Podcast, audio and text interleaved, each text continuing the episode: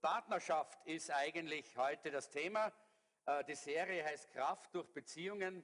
Äh, das ist eine kurze Serie, äh, die mir auf dem Herzen liegt zwischen eben jetzt unserer Freizeit und unserem Sommer, unserem Höhepunkt mit den Continental Singers und mit François Podesta hier war und dann mit unserem nächsten tollen Höhepunkt, wenn wir die Heilungs- und Evangelisationsabende mit Erwin Villaffer haben werden.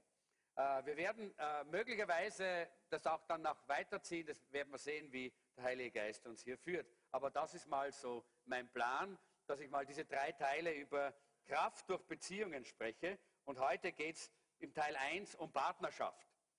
Äh, und natürlich das Leben, das wissen wir alle, das besteht aus Beziehungen und aus Partnerschaften. Unser ganzes Leben ist ein Geflecht von Beziehungen und hat zu tun mit Partnerschaft. Äh, und diese Partnerschaften, diese Beziehungen können uns entweder Kraft rauben, dass wir ständig immer im, äh, im, in, in der, äh, im, im, Minus sind mit Kraft, immer in der, in der, mehr oder weniger in der Grube, in der Depression, weil uns das so viel Kraft raubt, äh, oder sie können uns enorm viel Kraft schenken. Beides ist möglich. Und wir wollen von der Bibel her schauen, wie können wir Kraft durch Beziehungen bekommen? Wie können wir Beziehungen leben, so wie Gott sie geplant hat, Partnerschaften leben, so wie Gott sie geplant hat, sodass wir Kraft dadurch bekommen und dass wir die, den Kraftfluss Gottes in unserem Leben erleben? Wir lesen zwei Bibelstellen. Die erste ist 1. Mose 2, Vers 18. Und da heißt es, Gott der Herr dachte sich, es ist nicht gut, dass der Mensch allein lebt. Er soll eine Gefährtin bekommen, die zu ihm passt. Gut? Das kennen wir alle, oder? Da geht es darum, dass Gott eigentlich gesagt hat, ich will nicht, dass der Mensch allein ist. Ich will das Alleinsein nicht, denn ich bin selber nicht alleine. Gott ist nicht alleine, sondern Gott ist ein Gott in drei Personen, Vater, Sohn und Heiliger Geist, haben intime, tiefe, innige Gemeinschaft miteinander. Und deshalb hat er auch uns als Menschen geschaffen, nicht als Einzelwesen, die für sich allein isoliert leben können, sondern als Gemeinschaftswesen. Wir brauchen einander. Wir brauchen die Beziehungen. Wir brauchen Gemeinschaft. Denn Gott hat uns so gemacht, weil wir in seinem Ebenbild geschaffen sind. Die zweite Stelle ist Prediger 4, 8 bis 12, wird sehr oft bei, äh, als Traupredigt verwendet. Und da heißt es, mach, manch einer lebt völlig allein und niemand ist bei ihm. Auch einen Sohn oder Bruder hat er nicht. Trotzdem arbeitet er ohne Ende und ist nie zufrieden mit seinem Besitz. Aber für wen mühe ich mich dann ab und gönne mir nichts Gutes mehr? Das ist doch kein Leben, so vergeudet man nur seine Zeit. Zwei haben es nämlich besser als einer allein, denn zusammen können sie mehr erreichen. Stürzt einer von ihnen, dann hilft der andere ihm wieder auf die Beine. Doch wie schlecht steht es um den, der alleine ist. Wenn er hinfällt, denn niemand ist da, der ihm wieder aufhilft. Wenn zwei in der Kälte zusammenliegen, wärmt einer den anderen, doch wie soll einer allein warm werden? Einer kann leicht überwältigt werden, doch zwei sind dem Angriff gewachsen. Man sagt ja auch, ein Seil aus drei Schnüren reißt nicht so schnell. Hier sehen wir auch hier wiederum, wie wichtig es ist mit Beziehungen, wie wichtig es ist mit Gemeinschaft. Äh, das hat Gott so geplant, dass wir das brauchen.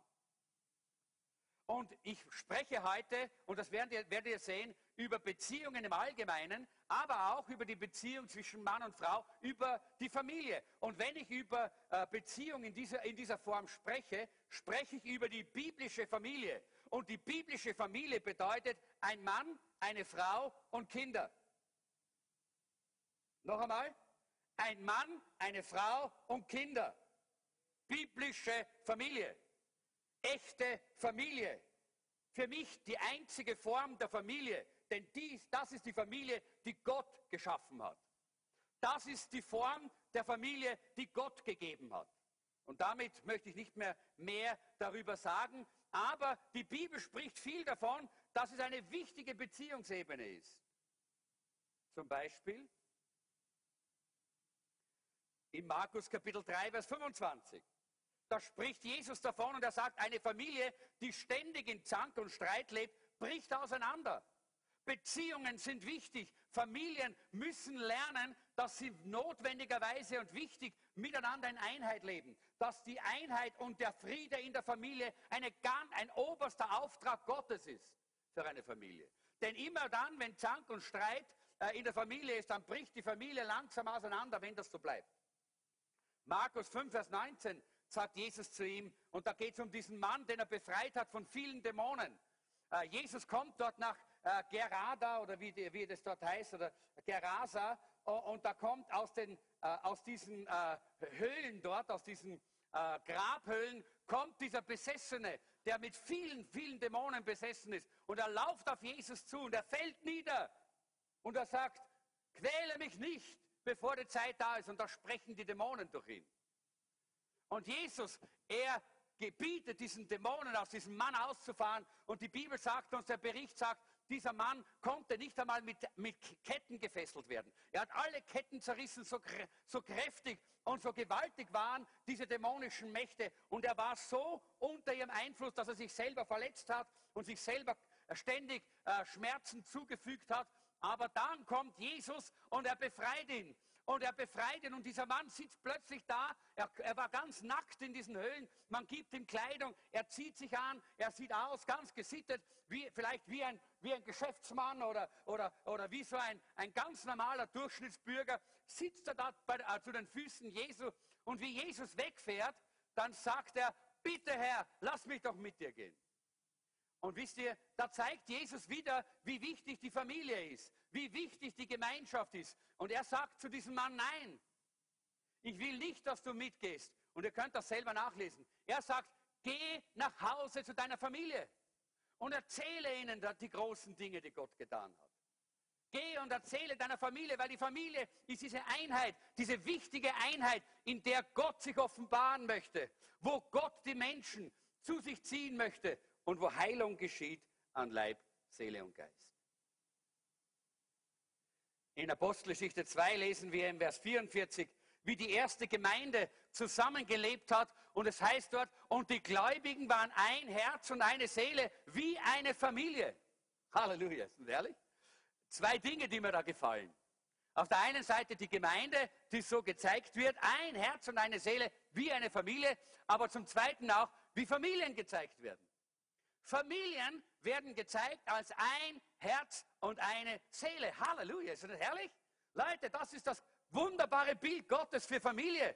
Familie ist in unserer Zeit leider Gottes kein Thema mehr, weil unsere Gesellschaft familienfeindlich ist weil unsere Gesellschaft ehefeindlich ist, weil unsere Gesellschaft nicht mehr versteht, dass nur durch die Ordnungen Gottes und nur auf dem Boden und auf dem Grund der Ordnungen Gottes kann man eine Familie haben, in der der Friede Gottes ist, wo wirklich die herrlichen, wunderbaren Werte Gottes wieder gelebt werden, nämlich ein Herz und eine Seele. Das heißt ja nicht, dass man nicht auch manchmal ein, einmal eine Auseinandersetzung hat, dass es auch Meinungsverschiedenheiten gibt. Aber ein Herz und eine Seele bedeutet, da ist eine Einheit in der Tiefe des Herzens, in der Tiefe der Entscheidung in, in, in unserem Herzen drin. Ich will in meiner Familie eins sein. Mit meinem Partner, mit meinen Kindern, mit meinen Eltern, mit meinen Brüdern und Schwestern, äh, mit all denen, die zu meiner Familie gehören. Das ist diese, dieses herrliche Bild das hier die Apostelgeschichte uns hier eigentlich zeigt und malt. Ich möchte nicht mehr viel mehr sagen aus Epheser Kapitel 2, Vers 19. Die anderen Stellen könnt ihr selber lesen, äh, wo hier äh, der Apostel Paulus sagt, ihr seid nicht mehr länger Fremde und Heimatlose, ihr gehört jetzt als Bürger zum Volk Gottes, ja sogar zu seiner Familie. Wir gehören zur Familie Gottes. Wir sind nicht irgendwie so, so, so äh, so Vereinsmitglieder im Verein der himmlischen äh, äh, Vereinsmeier, nicht? Nein, nein, das sind wir nicht. Äh, wir sind nicht nur einfach so, oh, jetzt endlich äh, aus der Hölle heraus, nicht mehr in der Hölle und jetzt, jetzt sind wir halt so Sklaven für Gott oder so, irgend so, laufen wir halt irgendwo so mit in der grauen Masse. Nein, du bist ein Familienmitglied Gottes. Halleluja. Sind herrlich? Was für ein tolles Bild. Da sehen wir, wie Gott Beziehungen, Beziehungen und Partnerschaft so liebt und so hoch schätzt. Hi, jetzt sehe ich die Anschi da hinten. Liebe Anschi, gebt dir einen Applaus. Herzlich willkommen nach langer Zeit. Sie ist wieder da. Schön, dass du wieder da bist, Anschi. Ja, das ist gut, dass wir einander haben und wir freuen uns immer. Wenn jemand mal nicht da ist, dann geht er uns schon ab. Und dann ist es gut, wenn, äh, wenn er wieder da ist. Äh, schön, dass du wieder da bist. Vielleicht nächsten Samstag kannst du es vielleicht mal ganz kurz sagen, was du gemacht hast. Gut? Ja? Schön, danke. Ja, Familie, Familie, das ist, das, ist, das ist es, was wir sind. Familie, als, auch als Gemeinde sind wir Familie. Und deshalb ist es so wichtig, dass wir verstehen, was diese Beziehungen bedeuten. Und Jesus selber, er sagt in seinem Leben der Offenbarung Kapitel 26, er sagt, ich bin ein Nachkomme der Familie Davids. Er zählt sich zur Familie. Jesus selber. Er der Auferstandene, er der Erlöser, er der Herr der Herren, er der König der Könige, er zählt sich zur Familie. Weil Familie so wichtig ist, Beziehung so wichtig ist, Gemeinschaft so wichtig ist, Partnerschaft so wichtig ist. Und jetzt wollen wir uns ein bisschen anschauen, was das alles ganz praktisch bedeutet für uns. Und äh, der erste Punkt heißt zwei verschiedene Lebensweisen. Es gibt zwei verschiedene Lebensweisen. Nämlich man kann Single sein oder verheiratet. Das sind die zwei Arten von Lebensweisen, die die Bibel kennt. Über, über die Ehe werde ich das nächste Mal sprechen, nächsten Samstag. Heute möchte ich mal mich ein bisschen mehr mit dem Single-Sein beschäftigen. Und es gibt drei Arten von Singles. Erstens, es gibt Singles durch die Schöpfung. Singles durch die Schöpfung. Das bedeutet, dass das Menschen sind, die glücklich sind im Single-Sein. Menschen, die begeistert sind, dass sie Single sind. Sie haben diese biblische Gabe des Alleinseins oder des Single-Seins. Ja? Sie haben niemals dieses brennende Verlangen zu heiraten, wenn Sie irgendwie unter, äh, unterwegs sind auf der Kärntner Straße oder auf der Marilfer Straße, dann haben Sie nicht ständig die Antennen draußen, ob da irgendwo derjenige kommt oder diejenige kommt, die jetzt zu mir passt. Nein, das ist überhaupt kein Thema für Sie. Sie leben glücklich als Singles. Es ist einfach etwas, was für Sie gar nicht irgendwie äh, etwas, äh, ein, eine Last oder so bedeutet, äh, sondern äh, Sie sind einfach gerne Singles. Ich kenne einen, der gerade uns sehr gedient hat. François Potes. Er ist genau so einer. Er ist Single und er, er redet gar nicht drüber. Es ist ganz, ganz normal. Ein, jemand, der die Gabe, diese Gabe hat des Single-Lebens, der hat kein Problem, auch mit anderen, mit Paaren, auch mit Ehepaaren und Familien zusammen zu sein und gute Gemeinschaft zu haben. Oft sind diese Leute, die diese Gabe des, äh, äh des, des, des Single-Lebens haben, ganz, ganz tolle und hochbegabte äh, Männer und Frauen, die viel leisten können, ja, die enorm viel leisten. Da gibt es Politiker, die so gelebt haben, da gibt es Missionare, die so gelebt haben, äh, da gibt es Sportler, die so gelebt haben. Es gibt sie in allen verschiedenen Bereichen, große Leiter, die so gelebt haben. Im Neuen Testament sehen wir drei ganz große, oder? Die, so, die diese Gabe gehabt haben. Der erste war Jesus, der hat die Gabe gehabt. Der hat sich nie nach einer Frau umgeschaut. oder? Hat gar kein Problem gehabt damit. Ja? War ein Mann? Selbstverständlich war er ein Mann. Aber er hatte die Gabe des Alleinseins, diese Gabe des Single-Lebens. Ja? Der zweite ist Paulus, der selber davon spricht, in 1. Korinther 7, 7 sagt er, ich wünschte, jeder könnte unverheiratet leben, wie ich es tue, aber wir sind nicht alle gleich. Gott schenkt manchem die Gabe der Ehe und anderen die Gabe, unverheiratet zu leben. Und der dritte war Johannes der Täufer. Auch er war so einer. Hat überhaupt kein Problem gehabt. Er war alleine und hat das auch gelebt mit Begeisterung. Wie weißt du, dass du diese Gabe hast. Ich kann dir gleich ein, ganz einfach was sagen. Du weißt es, wenn du dein ganzes Leben so leben kannst, dass du keine Sexualität brauchst, keinen Sex brauchst und trotzdem nicht frustriert bist. Es kümmert dich gar nicht. Es, es zwickt dich nicht sozusagen. Ja? Das ist, wenn du die Gabe hast. Es ist nicht eine Zeitbombe, die in dir drin ist und irgendwann einmal explodiert. Du hast es nicht. Es ist nicht da. Hast du Sexualität? Ja. Aber durch die Gabe des Alleinseins hast du sie in einer Beherrschung, dass es kein Problem ist für dich. Wenn du das nicht hast, dann weißt du jetzt, dass du diese Gabe nicht hast. Okay? Einfache Diagnose. so, jetzt wissen wir das einmal. Das ist schon ganz gut, ne? Wenn du ständig ja auch mit sexueller Anfechtung zu tun hast, dann hast du nicht diese Gabe. Und die meisten Menschen haben diese Gabe nicht. Es gibt nur wenige, die diese Gabe haben. Und wenn du sie hast, dann genieße sie und dann sei begeistert und dann freue dich drüber. Das, ist, das sind die, äh, die Singles, äh, wie habe ich es genannt, durch die Schöpfung. Das zweite sind die Singles durch Umstände. Die gibt es auch. Ne? Das sind die, die eigentlich gerne heiraten möchten, aber aus irgendeinem Grund, durch die Umstände, sind sie Single. Das ist die Mehrheit der lebenden Singles. Ich kann nicht über tote Singles reden, aber ich rede jetzt über die lebenden Singles. Die Mehrheit der lebenden Singles gehören zu dieser Gruppe.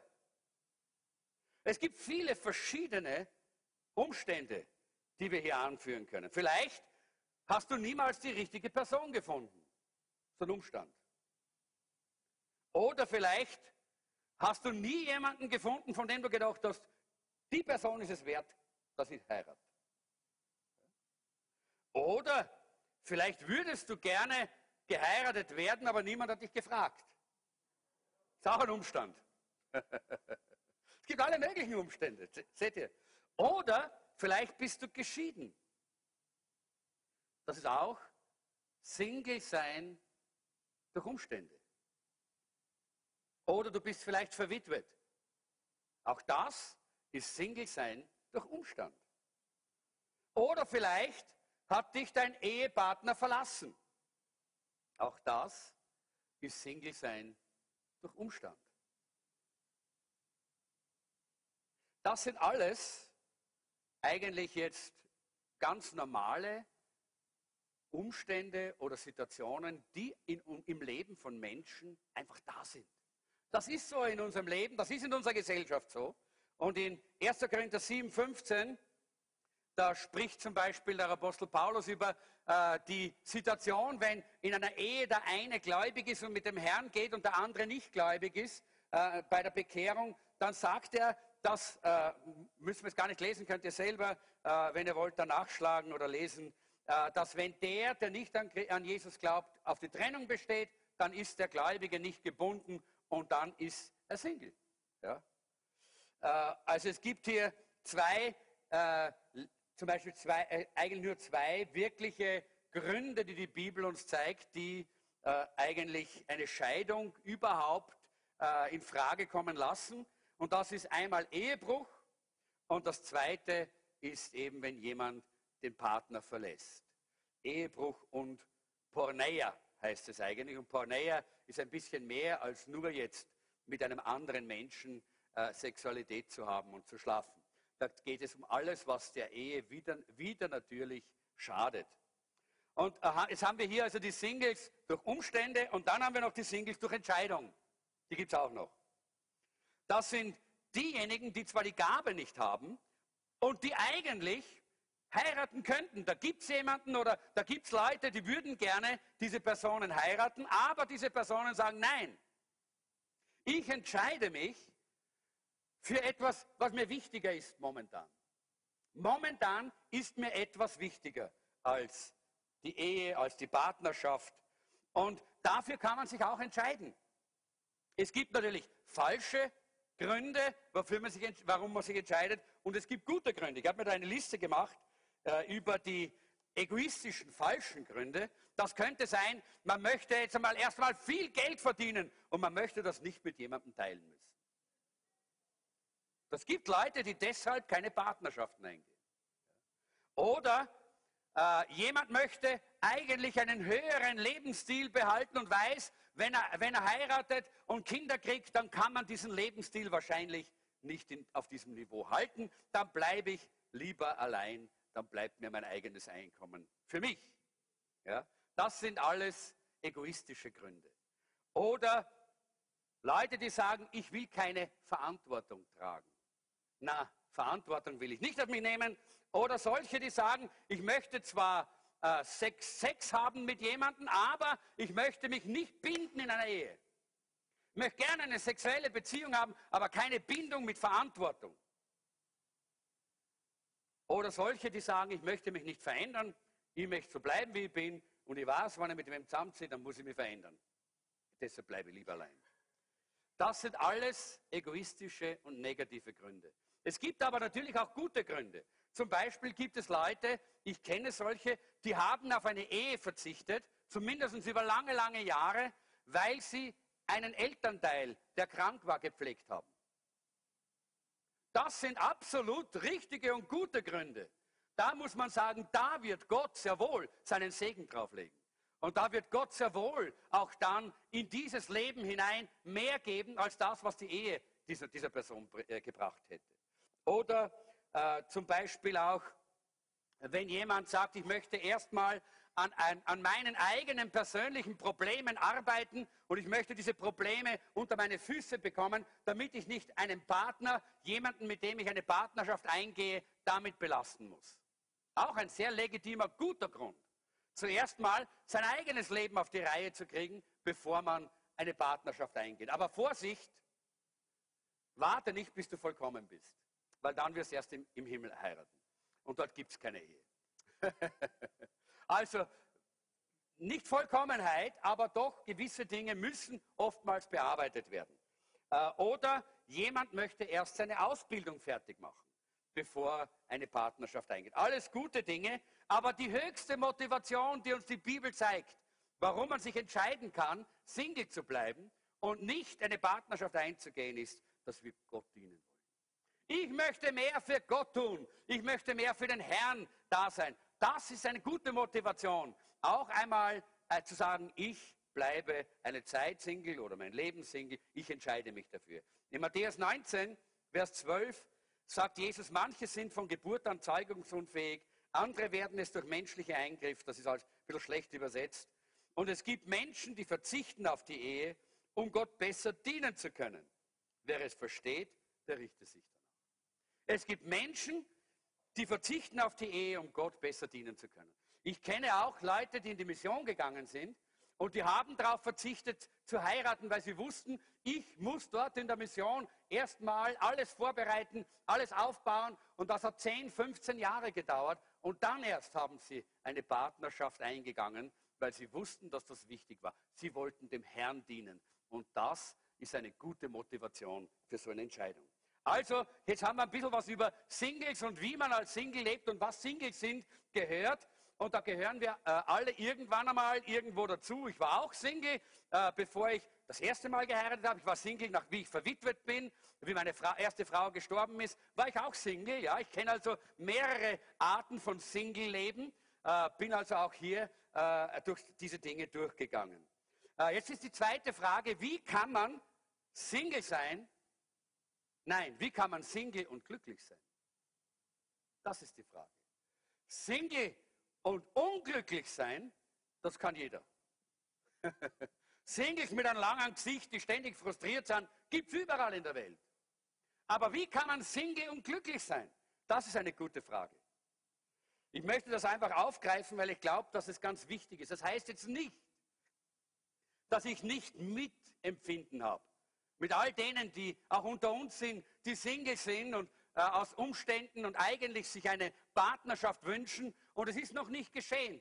Ich habe sehr, sehr wohl Mitgefühl mit euch. Und ich bete für euch.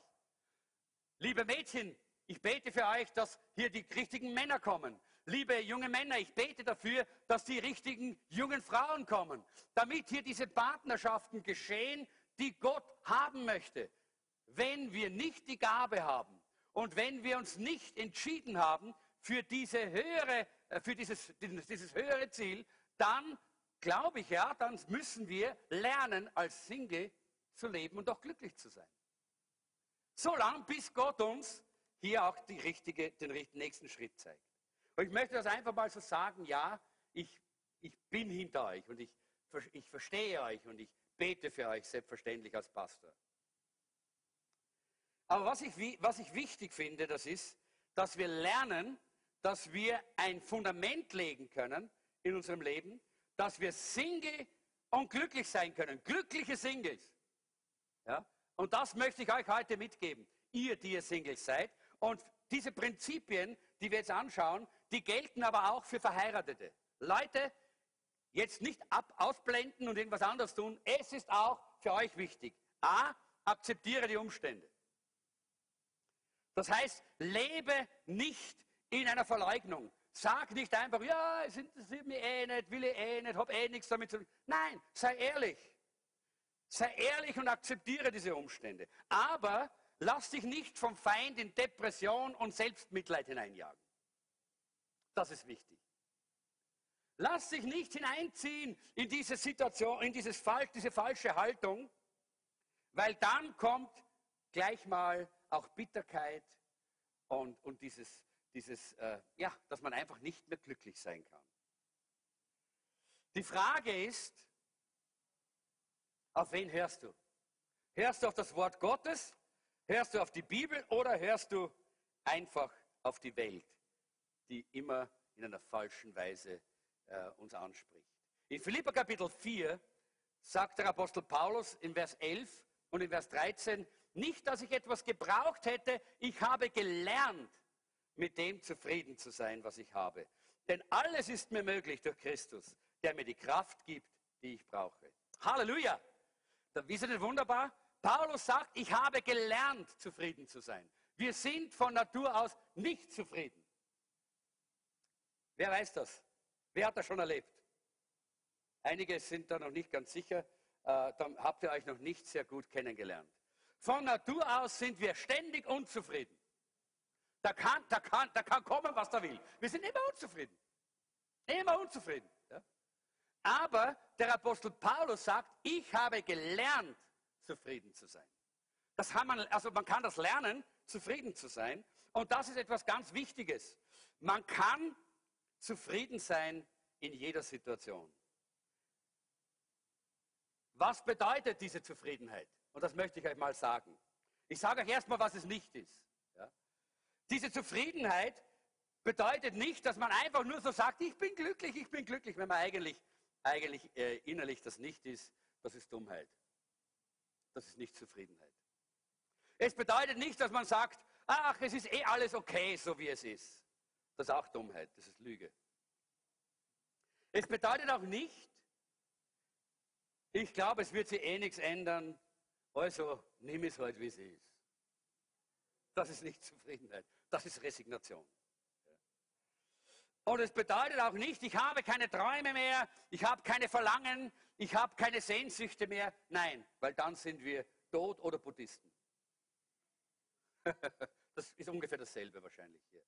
Äh, absterben all dem, was man. Gott hat uns das ins Herz gelegt. Gott hat uns diese Verlangen gegeben. Nein, sondern Zufriedenheit sagt hier, ich warte nicht auf eine Situation, eine Situationsveränderung, damit ich glücklich bin. Wisst ihr, es gibt so viele Leute, die leben immer in dem Wenn dann.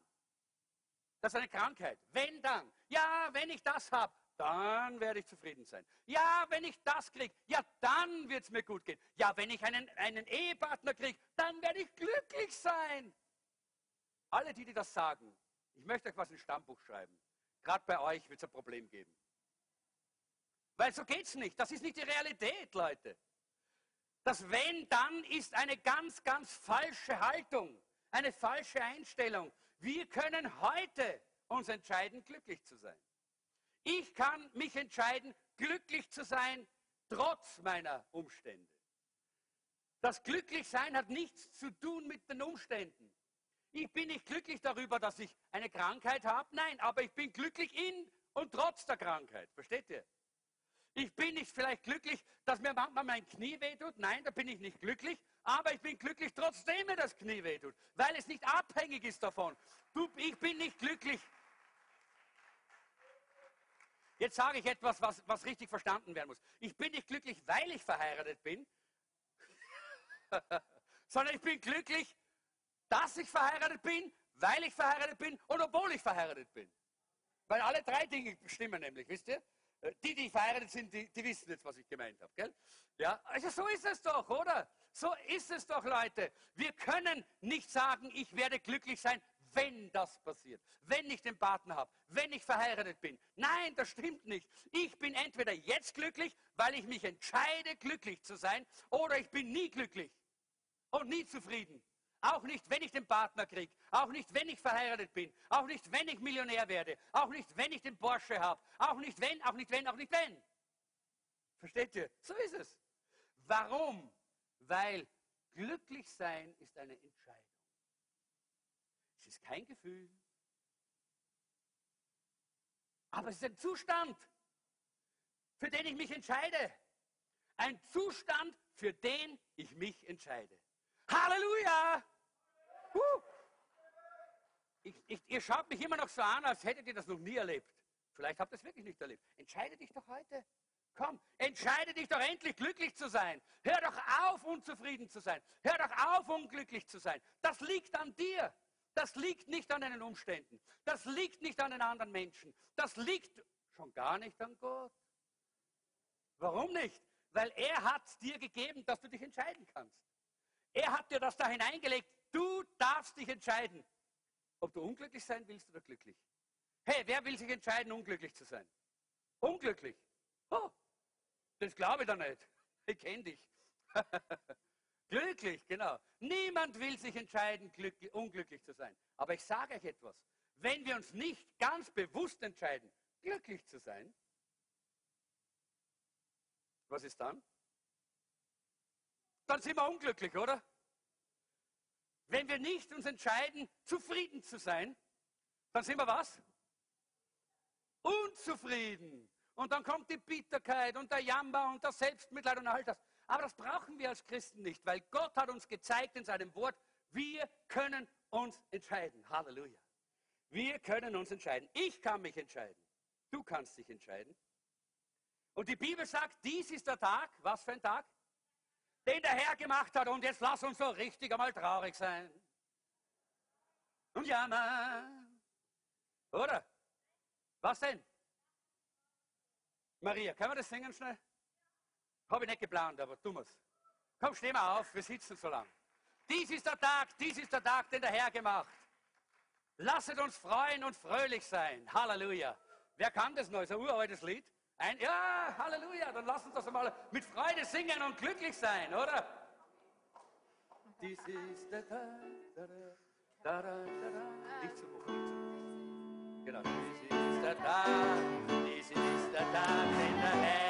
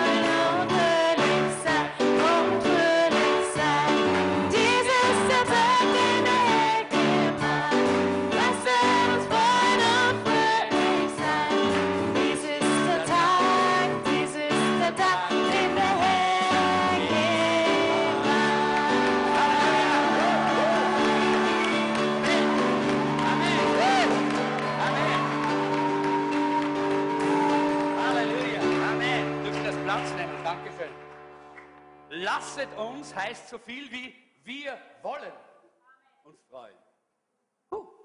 Wir wollen. Das heißt, Gott hat uns hier schon klar gezeigt, du kannst wollen oder nicht wollen. Ja? Freuen und fröhlich sein. Ich hoffe, du willst. Okay, jeder Tag ist ein herrlicher Tag. Amen. Vergeude deine Tage nicht.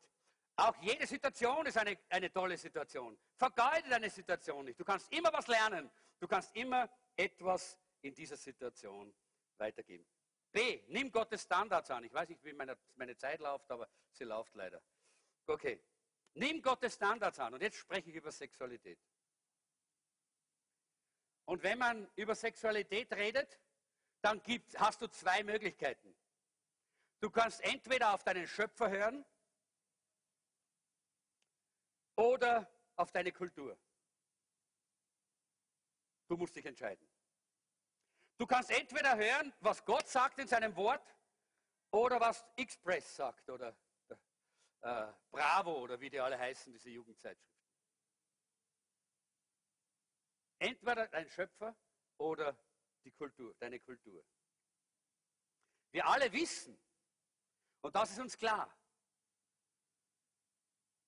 dass das Populäre und das, was man so leicht tut in der Gesellschaft, nicht immer das Richtige ist vom Wort Gottes her.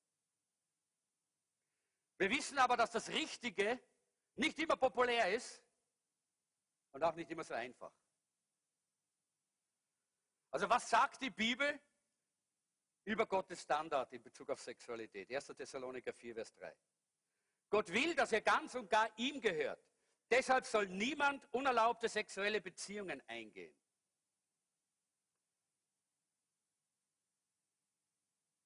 Also was ist hier Gottes Standard? Ganz klar. Sex gehört in die Ehe und nur in die Ehe. Es ist klar, und da gibt es keine Grauzone in der Bibel, Sex ist nur für die Ehe. So hat Gott es geschaffen, damit Familien zusammengebunden werden, Ehepartner miteinander in, die, in diese Einheit kommen, die öffentlich eine Statement abgelegt haben, dass sie sich miteinander verbinden für ihr Leben lang. Dorthin gehört der Sex. Nicht in so zufällige, kurzlebige, unverbindliche Beziehungen. Das sagt die Bibel klar und deutlich. Gott hat die Sexualität als etwas Gutes und Tolles und Supergutes und Supertolles geschaffen für die Ehe. Dieses Glas ist was Tolles. He? Ihr wünschtet alle, ihr hättet auch eins. Was tut man mit diesem Glas? Man füllt was zum Trinken ein und trinkt es. Wenn ich dieses Glas jetzt nehmen würde und einen großen Nagel, weil ich gerade einen Nagel in die Wand einschlagen möchte, mit diesem Glas einschlagen würde, was würde passieren? Das Glas würde zerbrechen, was würde noch passieren? Alles würde, würde, würde äh, kaputt gehen, was drinnen ist, und ich würde mich vielleicht sogar noch verletzen. Genau das ist, was mit der Sexualität geschieht, wenn sie so gebraucht wird, wie Gott es nicht geplant hat. Weil wenn Gott etwas geplant hat, dann hat er sich was dabei gedacht. Derjenige, der ein Glas gemacht hat, hat sich was dabei gedacht. Und hat damit auch dafür auch ein Ziel und einen Zweck und eine Bestimmung hineingelegt. Und genauso ist es mit unserer Sexualität. Unsere Sexualität hat ein Ziel, einen Zweck, eine Bestimmung. Und das Glas ist was Wunderbares, wenn es richtig gebraucht wird. Und die Sexualität ist was Fantastisches, wenn es richtig gebraucht wird. Aber so wie man sich verletzt, wenn man mit dem Glas den Nagel einschlägt, so verletzt man sich, wenn man die Sexualität falsch gebraucht. Und es gibt so viele verletzte Menschen in unserer Zeit, die nicht mehr wirklich beziehungsfähig sind, weil sie tiefe Verletzungen haben. Tiefe Verletzungen. Ich könnte jetzt ein Beispiel hier dafür bringen, das äh, habe ich mir jetzt gar nicht vorbereitet, aber ihr könnt euch das vorstellen. Wenn man ein blaues und ein gelbes Papier zusammenklebt mit Klebstoff, ja, und dann lässt man den Klebstoff ein bisschen trocknen und dann reißt man es wieder auseinander. Wie schaut das dann aus? Es ist, auf der einen Seite gibt es Löcher, weil etwas von dem dort hängen geblieben ist. Und auf der anderen Seite gibt es Löcher, weil etwas von dem da hängen geblieben ist. Und genauso ist es mit der Sexualität, weil Gott gesagt hat, wenn zwei in Sexualität zusammenkommen, werden die zwei eins. Und reiß es wieder auseinander, dann bleibt etwas von dem einen dort und etwas vom anderen da hängen. Verletzungen sind da, tiefe Probleme, drum gibt es so viele Depressionen, drum sind die Psychiater heute überbeschäftigt. Das ist Wahnsinn, was heute sich, äh, sich tut. Warum? Weil vor 40 Jahren die Gesellschaft gemeint hat, man müsste die Sexualität freigeben. Man müsste doch endlich einmal frei werden und das so machen, wie man will. Komm, lass uns doch Nägel einschlagen, viel mehr Nägel einschlagen mit den Gläsern. Genau das war damals die Bewegung. Ich weiß es, weil ich war selber dabei, vor etwas über 40 Jahren, fast 50 Jahren. Und was ist geschehen? Die Gesellschaft ist kaputt gegangen, die Familien sind kaputt gegangen, die Menschen sind zerstört. Es gibt mehr Selbstmorde als je in, äh, in, in, der, in der Geschichte der Menschen. All das sind Resultate von diesen tiefen Verletzungen. Die Bibel sagt sehr klar, jeder, jede, jede Sexualität außerhalb dieses Parameters der Ehe ist falsch. Und ich sage das und unterstreiche das. Und das ist mir völlig wurscht, was die anderen sagen. Ich sage, was die Bibel sagt. Ich stehe zu Gottes Standards und nicht zu den Standards dieser Welt. Gott hat dich gemacht und er hat das sehr klar gesagt, was richtig und was falsch ist. Wenn du verheiratet bist und du hast Sex außerhalb deiner Ehe, dann nennt man das Ehebruch. Wenn du Sex mit einer Person des anderen Geschlechts hast, dann nennt das die Bibel Homosexualität. Oder wir nennen das Homosexualität. Und die Bibel ist sehr klar über diese, diesen Zustand. Wenn du Sex mit jemandem hast in deiner Familie, dann nennt man das Inzest. Und Sex zwischen Singles nennt man Unzucht. Sagt die Bibel sehr klar und sehr deutlich. Und es gibt Christen, die meinen, ja, ich würde nie homosexuell werden oder nie würde ich, äh, weiß ich, es mit einem Tier Sexualität betreiben. Aber bin Single, als Single mit Single, das kann ich doch, das ist doch nichts dabei. Nein, die Bibel sagt sehr klar und sehr deutlich, dass alle diese Formen außerhalb der Ehe nicht von Gott sind und nicht gesegnet, sondern im Gegenteil unter dem Fluch Gottes stehen. Weil Gott weiß, dass das Glas nur in seiner Bestimmung schön ist. Und nur in seiner Bestimmung auch wirklich ein positive, eine positive, äh, positiven Einfluss hat. Und nicht, wenn wir es missbrauchen. Vielleicht sagst du, na ja, aber wir lieben einander. Na dann heirate. Wenn ihr einander liebt, dann heiratet. Dann ist das doch das, der, der richtige Schritt, oder? Heirate die Person, die du liebst. Aber begehe nicht Unzucht oder Ehebruch oder sonst irgendeine moralische Verfehlung, denn da kommst du unter den Fluch Gottes. Ich möchte jetzt drei kurze Zeugnisse. Die Maria, ein kurzes Zeugnis, weil ich so wichtig finde, dass ihr jungen Leute auch hier versteht, es gibt eine wunderbare weltweite Bewegung, die heißt wahre Liebe wartet. Wahre Liebe wartet. Oder es heißt auch, äh, in, äh, es gibt ein Buch, das heißt Ungeküsst und doch kein Frosch. Wer kennt das? Die es nicht kennen, junge Leute, bitte lest das. Ungeküsst und doch kein Frosch. Ja. Äh, Maria, bitte komm mal. Äh, ich glaube, dass wichtig ist, dass wir verstehen, für jemanden, der wirklich mit Jesus geht, ist das ganz normal, bis zur Ehe zu warten mit Sexualität. Bitte? Äh, was genau soll ich dir jetzt erzählen? äh, also, äh, Dein Erlebnis. Mein Erlebnis, okay. Ähm, also ich kann auf jeden Fall auf diese Frage antworten, wie kann man Single und glücklich sein? Ich muss ganz ehrlich gestehen, ich äh, war jahrelang Single und ich war überglücklich. So, ich weiß, dass das funktioniert. Ähm, und äh, ich hatte die besten Jahre meines Single-Lebens. Ja? Äh, jetzt habe ich die besten Jahre meines Ehelebens. Und beides ist super. Es ist ähm, Beides ein Geschenk Gottes. Und das ist das, was ich einfach erlebt habe. Ich, ähm, ähm, ich, ich war wohl äh, als Single, ähm, boah, ja, ich habe alles unternommen, was man, glaube ich, unternehmen kann. Und zwar für den Herrn. Ich habe so viele Sachen gemacht. Ich bin so viel gereist. Ich habe so vieles gesehen. Ich habe ähm, so viele Dinge gemacht für den Herrn, mit dem Herrn. Ähm, die ich weiß, die hat mir alle, diese Zeit hat mir der Herr geschenkt. Weil diese Zeit ist irgendwann einmal nicht mehr da. Nicht in der Form.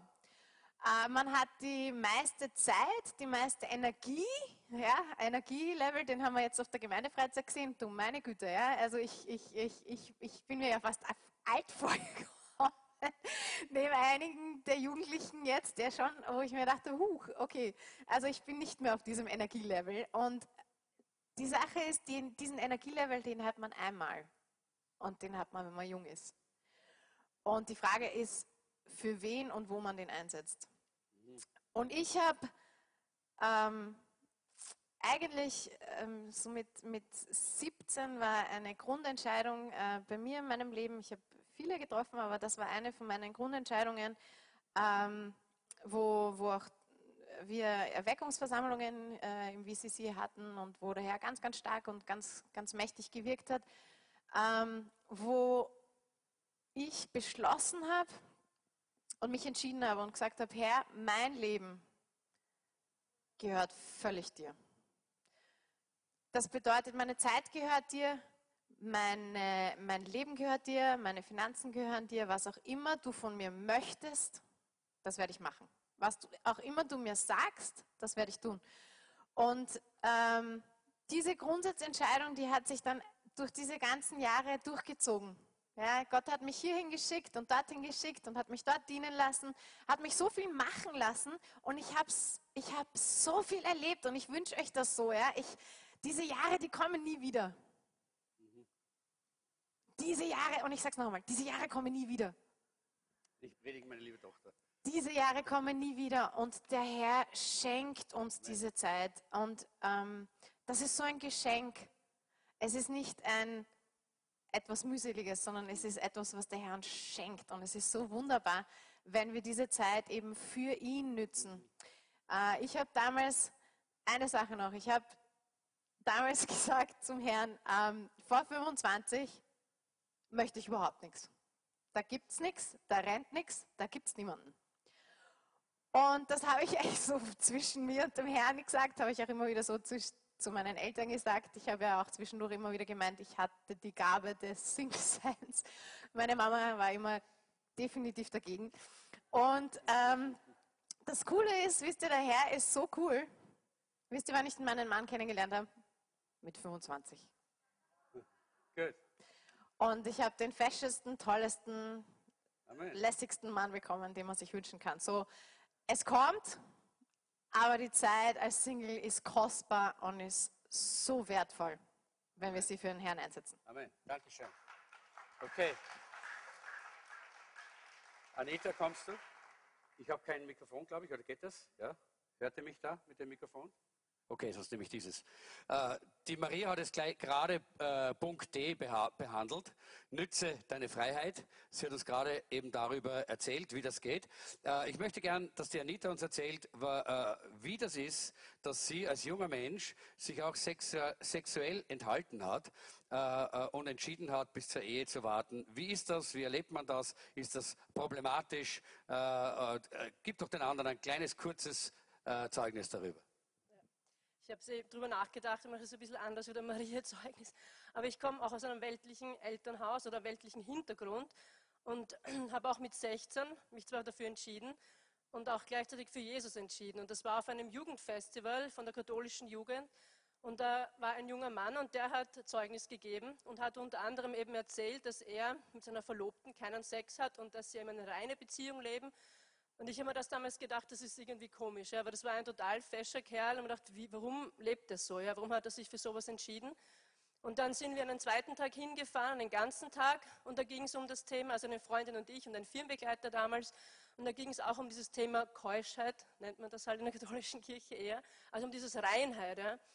Und ich habe mir gedacht, das ist, habe mir das angehört und wir haben viele Vorträge gab es da dazu.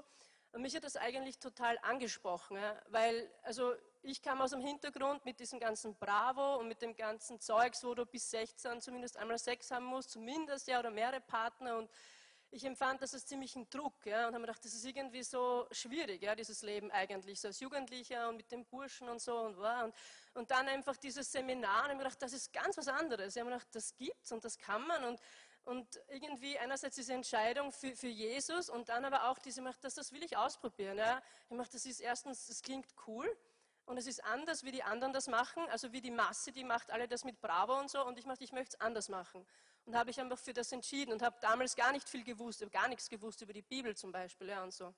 Aber mit Jesus und je mehr dann auch meine Beziehung zu Jesus gewachsen ist, desto mehr habe ich auch noch nicht verstanden, dass es eben wirklich ein christlicher Weg ist und dass es wirklich, wirklich gut ist. Ja? Und habe dann zum Beispiel auch eine, so eine Entscheidung getroffen, wie die Maria, ein bisschen eine andere, und habe auch zum Herrn gesagt, dass es einfach, also ich möchte das so handhaben, wenn ich mich verliebe, dann weißt das nur du und ich werde es demjenigen nie sagen. Und wenn der Richtige, das wirst, den wirst du zu mir führen. Also er muss mich ansprechen und so.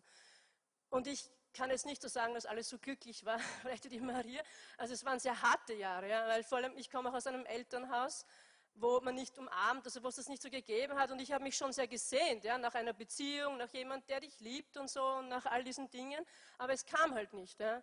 Und ich war oft sehr verzweifelt und traurig, aber ich habe gewusst, diese Entscheidung, die habe ich getroffen und der halte ich fest und da kann, also ich, mir war immer klar, also Gott zu verlassen wegen dem, das kam nie in Frage. Obwohl das also für meinen Geschmack sehr lange gedauert hat. Also ich habe mich mit 16 entschieden und mit 23 geheiratet. Das ist doch eine lange Zeit und hatte keine Beziehung, weder davor und auch danach eben nicht bis zum Martin halt. Und es ist eine lange Zeit und das waren oft sehr schwierige Jahre, muss ich sagen. Aber ich habe gelernt, eines, eben, dass Gott wirklich alles ist. Also das war das Wichtigste, würde ich sagen, in meinem Leben, dass ich gelernt habe, dass Gott wirklich all diese Sehnsüchte eigentlich ausfüllen kann und tut. Ja? Und das, was der Gerhard auch gesagt hat, dass wenn man das nicht kapiert von Gott her, dass man schön ist, dass man, wenn man sich selber nicht annehmen kann, so wie Gott einen geschaffen hat, da hilft kein, wenn man nicht glücklich ist, und sich entscheidet, dann hilft kein Mann. Ja. Das habe ich nachher erlebt. Ich habe dann geheiratet und trotzdem zum Beispiel hatte ich lange Zeit Probleme, mich selbst anzunehmen, ja, wie man ausschaut und wie man ist und so. Also es hat mit dem überhaupt nichts zu tun, dass wenn der Mann da ist, dann ist alles gut und dann ist man auch als Frau, dann fühlt man sich schön und alles Mögliche. Das ist nicht so. Ja. Also entweder kapiert man das von Gott her oder gar nicht. Die Situation macht es nicht. Genau. genau. Gut, danke. Danke, Anita. Äh, Jetzt weiß ich nicht, ob der Martin da ist irgendwo, äh, dass wir auch einmal einen Mann haben. Äh, Habe ich gedacht, dass der Martin ganz kurz, ich weiß nicht, ob er kurz, ich finde, mit den Predigern ist immer das Problem, wenn man ein Mikrofon gibt, aber ich hoffe, er kann kurz sein. Äh, ich möchte nämlich die anderen Punkte dann auch noch ganz kurz mit euch durchgehen, bevor wir dann abschließen. Die brauchen wir die Punkte. Okay, Martin, komm schnell, rasch. äh, ihr seht also hier, es ist wichtig, dass wir verstehen, erstens diese Entscheidung, wir müssen die äh, äh, Umstände akzeptieren. Wir müssen Gottes Standards annehmen. Und Martin, wie hast du Gottes Standards angenommen in Bezug auf Mädchen, in Bezug auf das andere Geschlecht, in Bezug auf Beziehungen und Partnerschaften? Ich habe das gemerkt, dass ich mich bekehrt habe, dass irgendwie war es ähm, drinnen von mir meine Wille, dass, ähm, dass ich nicht die Mädels äh, nachjagen mehr wollte, weil Gott wohnte ab jetzt in mir. Und dann habe ich sofort gewusst, das geht nicht mehr. Weil jetzt bin ich ein heiliger Mensch. Und ich bin so froh darüber, weil er hat nicht irgendwie jemand zu mir in erster Linie gepredigt, sondern es kam von innen, von mir, weil der Heilige Geist hat in mir gewohnt. So ist es auch mit vielen anderen Dingen, so mit Musik gegangen. Ich habe alle meine alte CD weggeschmissen. Ich wollte nicht mehr, weil Gott wohnt in mir. Und dann will ich ihm, ich will ihm die Ehre geben, ich will heilig sein, ich will für ihn leben. Natürlich war es manchmal schwierig, aber ich wusste immer, Gott ist mit mir und Gott wird mir Gnade schenken und er, hat das Beste für mich. Mhm. Gut, danke schön. Okay. Gut. Wir haben also jetzt diese, äh, diesen Teil äh, beleuchtet und ich möchte ganz kurz noch über diesen einen Punkt C sprechen, entwickle gesunde, gottgefällige Beziehungen. Das ist ein ganz wichtiger Punkt. Die Umstände kannst du nicht verändern, wenn du Single bist. Kann man es ein bisschen lauter machen? Ich höre sehr wenig, sonst wäre meine Stimme kaputt. Danke. Äh, die Umstände kannst du nicht verändern. Aber eines, für eines bist du ganz verantwortlich. Einsamkeit. Gott will nicht Einsamkeit. Er hat gesagt, es ist nicht gut, dass der Mensch alleine sei. Und deshalb hat er dich in eine Gemeinde hineingestellt und deshalb hat er das Volk Gottes zu einer Familie gemacht, dass du gute und gesunde, gottgefällige Beziehungen haben kannst in einer Gemeinde, zu Brüdern und Schwestern, in deiner Live-Gruppe. Dort kannst du tiefe und gute Beziehungen bauen und tu das. Das ist, was eigentlich Gott möchte. Gott möchte, dass, dass du auch als Single, dass du glücklich bist und dass du Beziehungen hast. Aber nicht falsche Beziehungen, die dein Leben kaputt machen, sondern gute Beziehungen. Ich möchte sagen, heute haben wir draußen den Besuchercorner auch als Beziehungscorner.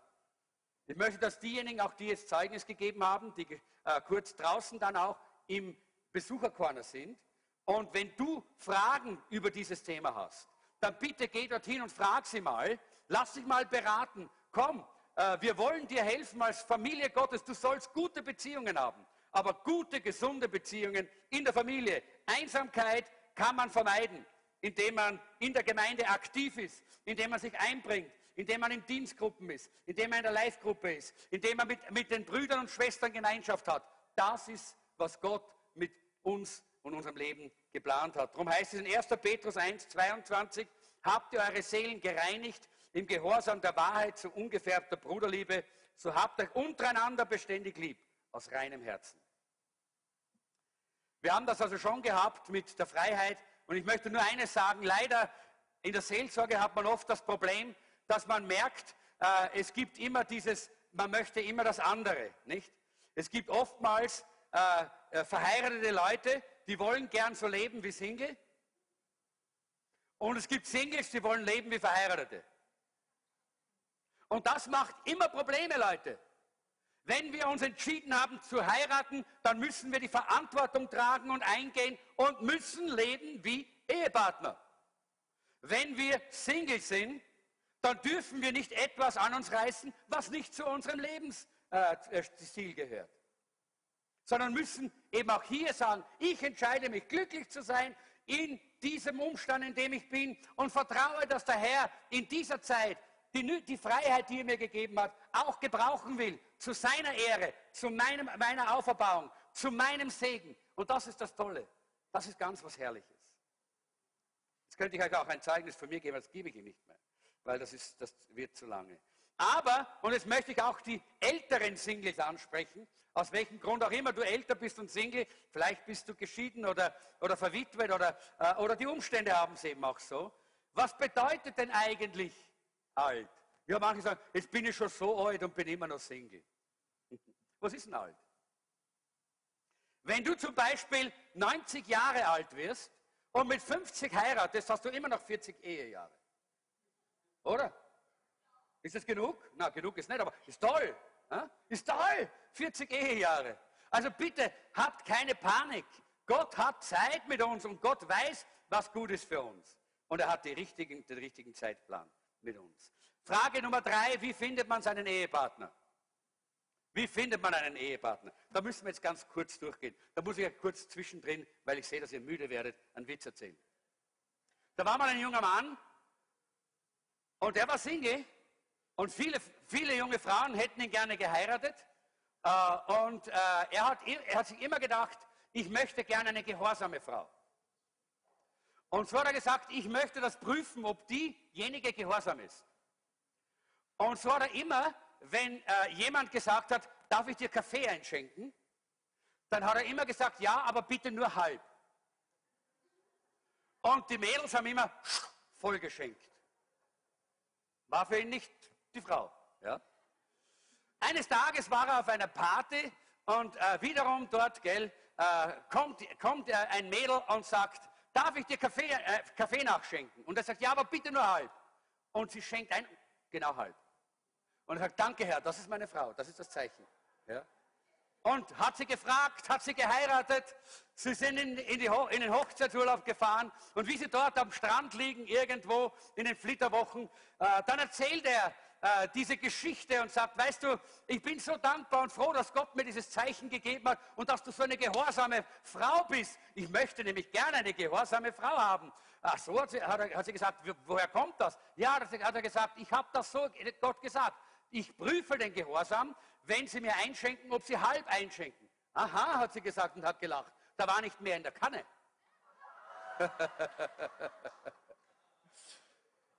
also so finden wir nicht unseren Partner. Gell? Es gibt auch in der Bibel eine ganz nette Geschichte im Richter, Kapitel 21, das lese ich jetzt auch nicht, aber er kennt das mit den, äh, mit den Benjaminitern. Äh, da gab es das Problem, dass es da viele Männer gab, die keine Frauen mehr hatten. Und dann hat man einen Plan ausgeheckt und man hat gesagt, wisst ihr was, da gibt es ein tolles Fest. Und da kommen die Jungfrauen von einem Ort und die tanzen da und das ist alles schön, ja. Und da kommen sie herum und eine ganze Reihe von so Jungfrauen und ihr geht hinter die Büsche. Und wenn sie dann so vorbeitanzen, dann kommt ihr raus, nehmt euch eine und rennt nach Hause. Dann habt ihr eure Frau. Ich glaube, das ist auch nicht der göttliche Weg im Normalfall, ja, wie wir unseren Partner finden. äh, versucht es gar nicht, weil es wird nicht, es wird nicht klappen sondern ich glaube, es gibt einige ganz gute, wunderbare Punkte und ich möchte die kurz durchgehen. Erstens werben, nicht flirten. Flirten ist in unserer Zeit etwas ganz Übliches. Die Leute flirten, wo immer man hinkommt. Mit den Augen, mit den EU und schaut man hin. Ja. Flirt, flirt, flirt, flirt, flirt. Das ist nicht von Gott. Das hat Gott nicht geplant dass man so miteinander umgeht. Denn immer wenn man so miteinander umgeht, berührt man etwas im Inneren vom anderen, was einem nicht gehört. Damit bist du ein Dieb. Jemand, der andere verletzt. Du tust dem anderen nichts Gutes, du tust nur dir, deinem eigenen Ego was Gutes. Meinst du? Dabei verletzt du dich selber auch. Und deshalb ist diese ganze Flirtgeschichte vom Teufel. Das kommt aus der tiefsten Hölle, weil es die Jugend kaputt macht, weil es die Ehen kaputt macht, weil es die Gesellschaft kaputt macht, weil es einfach nicht von Gott ist, weil Jesus hat gesagt, wenn man eine Frau nur anschaut mit ein bisschen sowas, hat man schon mit ihr die Ehe gebrochen. Das ist, was Flirten bedeutet. Ah, oh, schau mal, habe ich Wirkung auf dich? Ja. Genau das ist es, was Jesus sagt, mit den Augen, mit unseren Emotionen jemanden zu nehmen. Und damit brechen wir die Ehe, begehen wir Unzucht, damit verletzen wir. Flirten ist absolut nicht göttlich, christlich, geistlich. Es gibt ein anderes Wort, das heißt werben. Das heißt, um etwas werben, um werben, um die Hand anhalten, einen Heiratantrag machen, das ist eigentlich der richtige Weg. Und der geht so, dass man die richtige Sicht von der Ehe erst einmal braucht.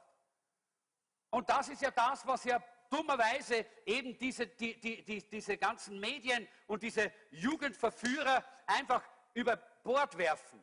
Dass man eine gewisse Reife braucht, ein gewisses Alter, dass man die Dinge auch richtig verstehen und einordnen kann. Denn nur wegen dem, weil da unten sich was bewegt, heißt das nicht Liebe. Das ist Dummheit. Das ist Chemie. Das ist einfach Chemie. Und wir müssen lernen, damit richtig umzugehen. Auch das Verliebtsein. Verliebtsein heißt nicht Liebe, sondern verlieben tut man sich in seinem Leben tausendmal. Die einen verlieben sich ins Auto, die anderen in eine Frau, die dritten in einen Mann, die vierten in ein Pferd, die fünften, man verliebt sich ständig, irgendwas, uh, das, das bricht dann, da kann man nicht mehr schlafen, man denkt immer dran und man ist ganz, die Emotionen gehen hoch. Jawohl, aber wir müssen lernen, dass das nicht Liebe ist, sondern Verliebtsein ist Chemie. Liebe hat einen viel tieferen, einen viel tieferen Sinn. Und dazu muss man das auch lernen, auch als junger Mensch, dass das so ist. Ein jüdisches Sprichwort sagt, wenn du glücklich werden willst, heirate nicht. Wenn du glücklich machen willst, dann heirate. Soll ich es nochmal sagen? Wenn du glücklich werden willst, heirate nicht. Wenn du glücklich machen willst, dann heirate.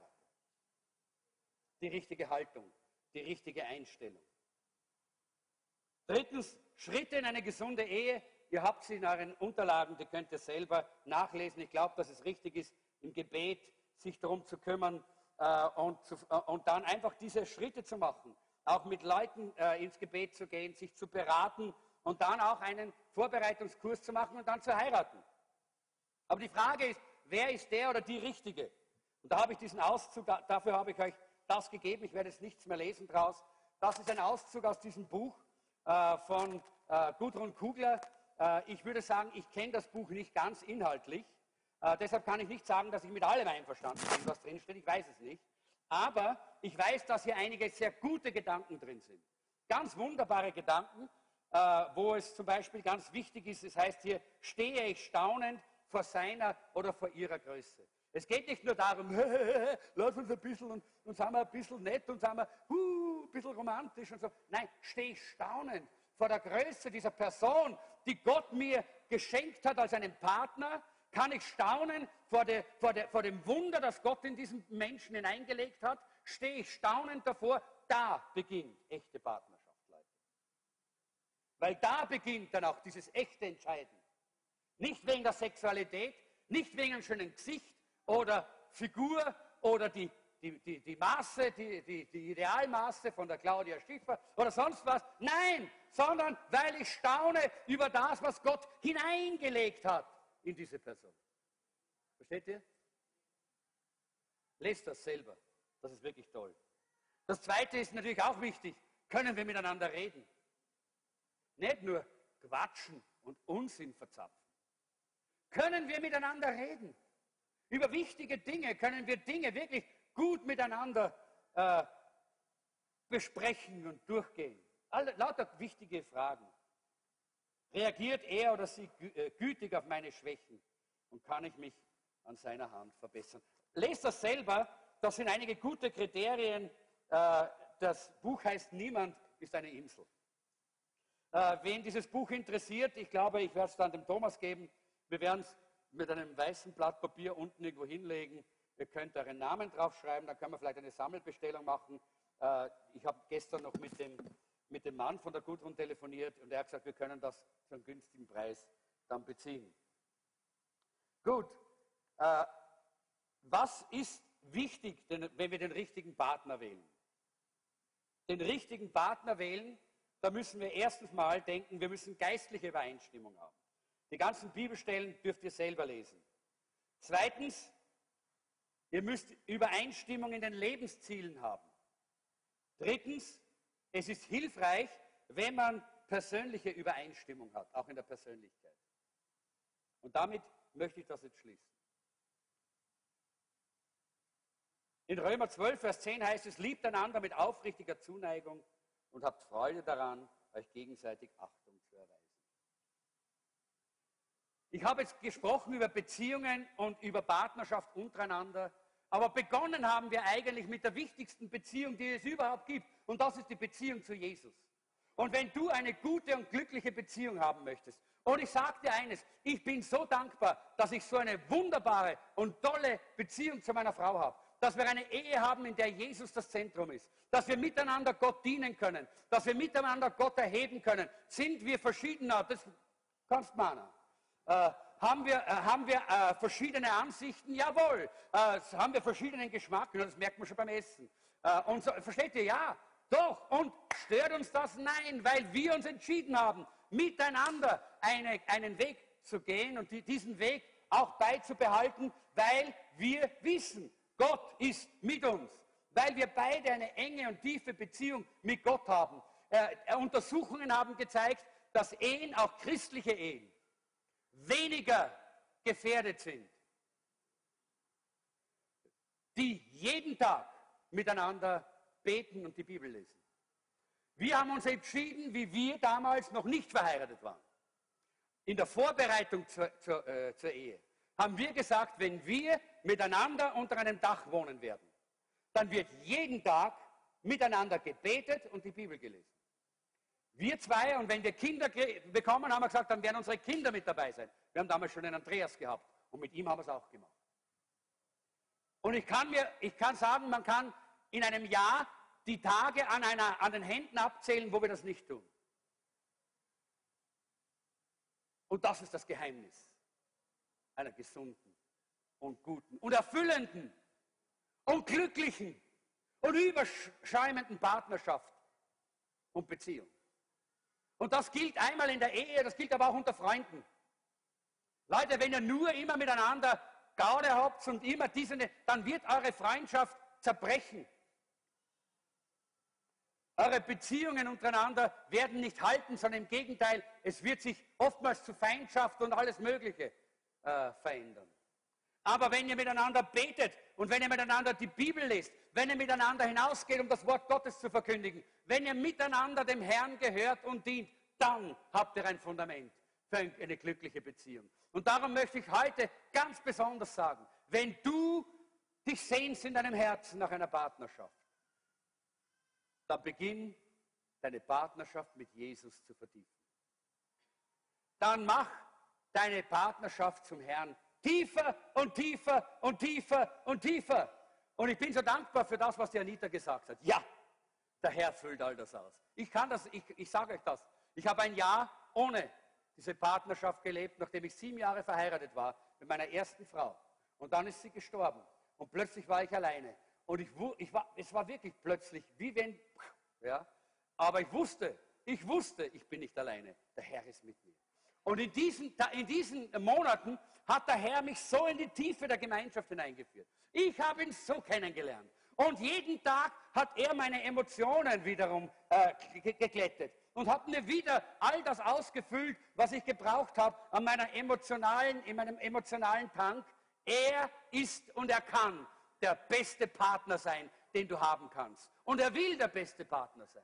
Er will dein bester Partner sein. Und wenn du das begriffen hast und wenn du das ergreifst und wenn du da in die Tiefe gehst, lieber Freund, liebe Freundin, ich sage dir, dann wird dein Single-Dasein eine herrliche Zeit sein. Eine herrliche Zeit, in der du so viele Dinge erleben wirst, die du später deinen Kindern erzählen kannst. Du wirst nicht herumsitzen und ein langes Gesicht haben und wirst lange, äh, langmächtig immer wieder frustriert sein, sondern glücklich wirst du die Welt für Jesus einnehmen. Und glücklich wirst du vorangehen. Und die Menschen werden sehen, dass du einen Partner hast, der dich erfüllt und der dich glücklich und froh macht. Und plötzlich wird dann der Zeitpunkt kommen, wo Gott dir den Partner schenkt, den du dir wünschst, weil du bist dann so attraktiv.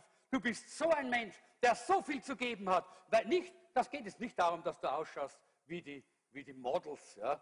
Na Gott, hoffentlich nicht, ja? weil die schauen ja alle verrückt aus. Ja?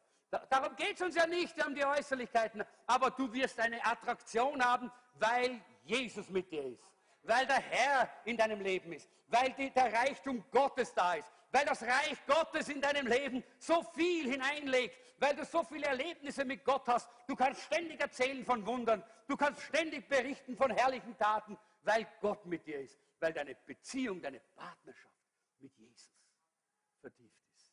Und ich schließe mit diesen Bibelversen, die, glaube ich, auch bei euch in, eurer, äh, in euren Unterlagen da sind, in Psalm 17, Vers 15, da heißt es, ich aber will schauen.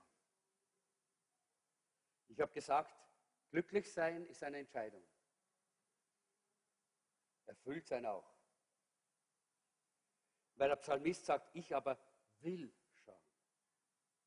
Dein Antlitz in Gerechtigkeit. Ich will satt werden, wenn ich erwache an deinem Bild. Leute, das ist eine Entscheidung.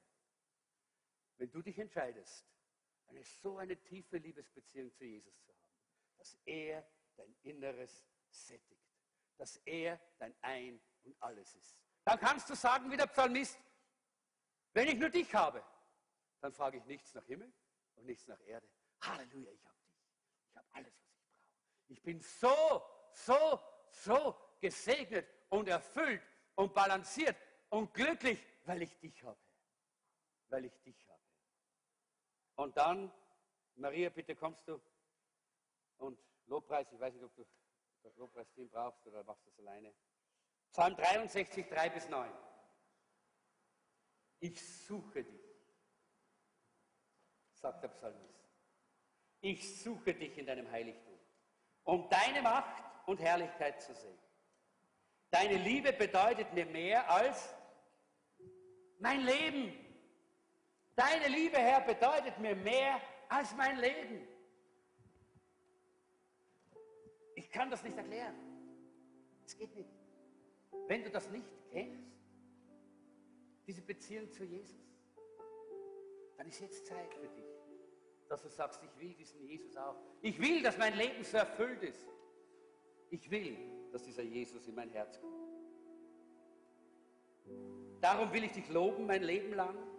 Mein Leben lang werde ich dir danken und meine Hände zum Gebet emporheben. Ich juble dir zu und preise dich. Ich bin glücklich und zufrieden wie bei einem Festmahl. Wenn ich nachts in meinem Bette liege, denke ich über dich nach. Meine Gedanken sind dann nur bei dir, denn du hast mir immer geholfen. Ich preise dich. Unter deinem Schutz bin ich sicher und geborgen. Ich klammere mich an dich. Du hältst mich mit deiner starken. Wir hätten jetzt Abendmahl eigentlich, aber aus organisatorischen Gründen haben wir das irgendwie nicht, äh, weil nicht alle da sind. Es gibt Urlaubszeit und dann geht sowas mal unter, wenn wir das nächsten Samstag machen. Aber vielleicht ist doch, singen wir das Abendmahlslied erst, dieses kommt. Es gibt ein herrliches Lied. Du bist mein wunderbarer Hirt. Das spricht genau von dem, wovon ich gesprochen habe. Jesus ist der, der uns alles gibt, der uns kennt und der, uns, der um alles weiß. Und ich möchte, dass wir das jetzt gemeinsam singen und ich möchte, dass wir aufstehen, jetzt sitzen wir schon so lange. Und wenn du da bist und du hast Jesus noch nicht in deinem Herzen, du hast nicht wirklich eine Entscheidung getroffen, dass Jesus dein Partner ist. Du hast noch nie gesagt, Herr Jesus, komm in mein Herz, komm in mein Leben, nimm mein Leben in deine Hand. Dann lade ich dich ein, dass du jetzt hier nach vorne kommst. Ich möchte einfach mit dir beten. Und möchte mit dir gemeinsam zu meinem wunderbaren Jesus kommen, der dich liebt. Der dich liebt und der für dich da ist. Ich habe heute im Gebet sehr stark empfunden, dass Gott am Ende dieser Predigt dass heute Dinge geschehen werden hier, die einige lange schon erwarten. Und Gott hat mir gesagt, heute wird er dich berühren. Jesus hat gesagt, heute kommt. Mit seiner Kraft und seiner Herrlichkeit. Aber wisst ihr, das Wunderbare ist, dass Jesus uns nicht vergewaltigt. Nicht zwingt, sondern er lädt uns immer ein. Er lädt dich ein. Mach den ersten Schritt. Wenn du hier bist und du sagst, ja, ich brauche eine vertiefte Beziehung zu meinem Herrn, damit meine Beziehungen hier in der Welt auch in Ordnung sind. Lade dich auch ein, komm nach vorne. Such den Herrn. Bet gern für dich. Ich komme gerne mit dir zu meinem wunderbaren Herrn. Er hat mir heute gesagt, dass ich mit Menschen zu ihm kommen darf, die er segnen will. Komm und stell dich hier vorne hin. Und dann beten wir, während wir uns gemeinsam als Gebet singen. Dieses Lied, das wir jetzt singen, ist ein Gebet. Sing es von ganzem Herzen.